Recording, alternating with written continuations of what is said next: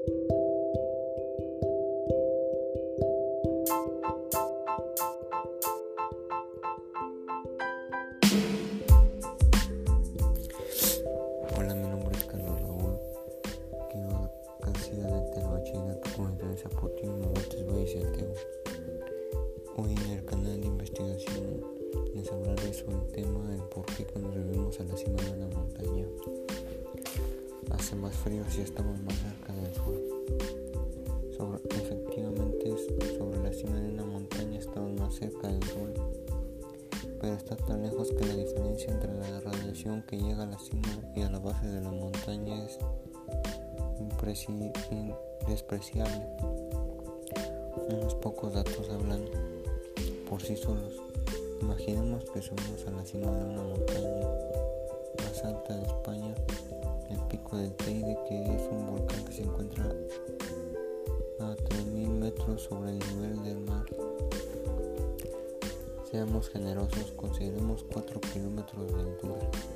Si restamos esos 4 kilómetros de los 150 millones que nos separan del del Sol veremos que el rostro del Rey sigue estando a 149, 999 distancia. Los rayos solares que atraviesan la atmósfera y van a dar a la superficie terrestre, la Tierra se calienta y al hacerlo calienta las capas del aire que están en contacto con ella.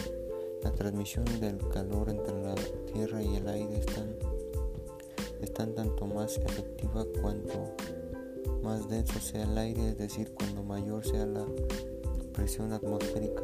Es más, cuando aumentamos la presión de una masa de aire se calienta y dos revés cuando se expande se enfría nuestro frigorífico se aprovecha de eso para mantener fríos los alimentos. Lo que me gustó fue que así fue, así pues el ser, mayor, la presión del aire se calienta más con más facilidad la base de la montaña que la cima.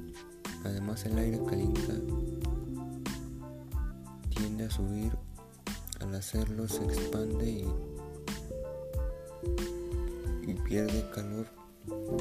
Por esa razón las capas más altas son más frías.